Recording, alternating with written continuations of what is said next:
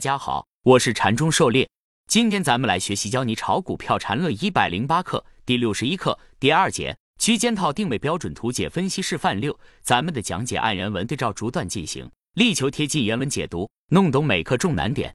禅论原文对于六十五开始背驰段的内部走势，当下走到六十九时，并不构成任何背驰。为什么？因为背驰如果没有创新高，是不存在的。所以。只有等七十点出现时，大盘才进入真正的背驰危险区。由于六十九到七十段与六十七到六十八段比并没有盘整背驰，所以七十点并没有走的理由。除非你是按线段以下级别操作的，而七十一点构成对六十六到六十九这一分钟中枢的第三类买点。按照本 ID 的理论，其后无非只有两种情况：中枢级别扩展或者走出新的中枢上移。对后者。一个最基本的要求就是，从七十一点这第三类买点开始的向上段不能出现盘整背驰，而在实际中不难发现，七十一点开始的走势力度明显比不上六十九比七十段，而对于六十五到六十六段，六十九开始的走势力度也明显比不上。这从两者下面对应的 MACD 红柱子面积之和可以辅助判断。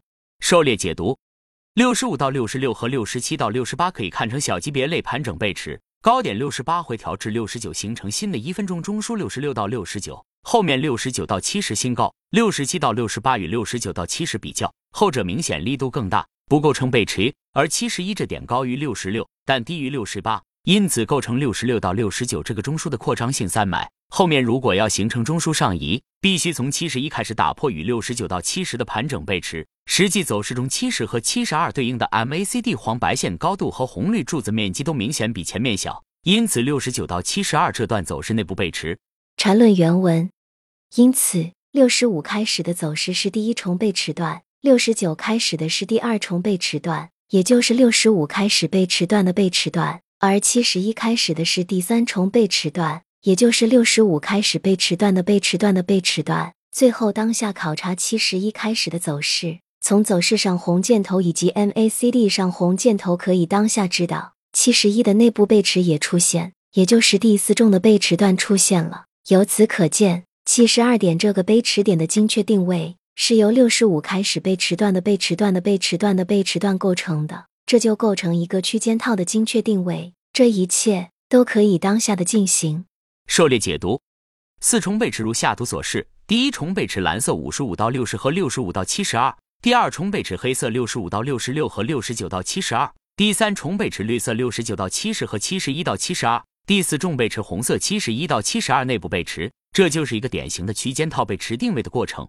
缠论原文：对于实际的操作，七十二四重背驰点出现后，卖是唯一的选择，而区别只在于卖多少。当然。如果是按五分钟级别以及以下级别操作的，当然就全卖了，因为后面至少会形成五分钟的中枢震荡。实际上，六十到六九就是一个五分钟中枢，而对于大级别操作的，显然不可能因一个五分钟震荡而清仓，所以可以根据五分钟震荡可以容纳的数量进行对冲操作。小资金的利润率在相同操作水平下，显然要远高于大资金的。例如像这样的卖点。小资金就可以全仓操作，大资金是不可能的。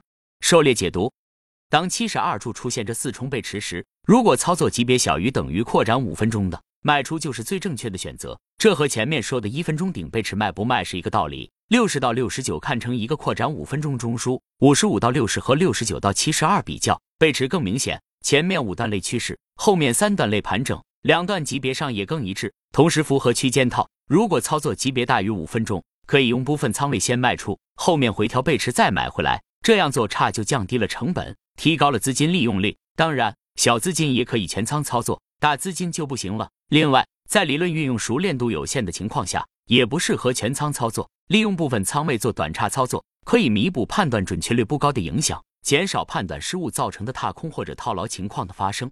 缠论原文：如果说七十二的判断有点难度，需要知道区间套的精确定位。那么七十四的第二类卖点就一点难度都没有了，唯一有点需要分辨的就是这第二类卖点，同时又是一个一分钟中枢的第三类卖点，究竟哪个中枢？显然不是七十到七十三这个，因为这里需要满足结合律，一个第三类买卖点至少需要有五段次级别的，前三段构成中枢，第四段离开中枢，第五段构成第三类买卖点。其实这里的答案很简单，七十四点是六十九到七十二这个中枢的第三类卖点，也就是说，七十四点既是一个第二类卖点，又是一个第三类卖点。以前的课程已经说过，一旦出现二三类买卖点同时出现的情况，往往后面的力度值得关注。实际上，七十四后面出现更大力度的下跌，这并没有任何奇怪的地方。狩猎解读。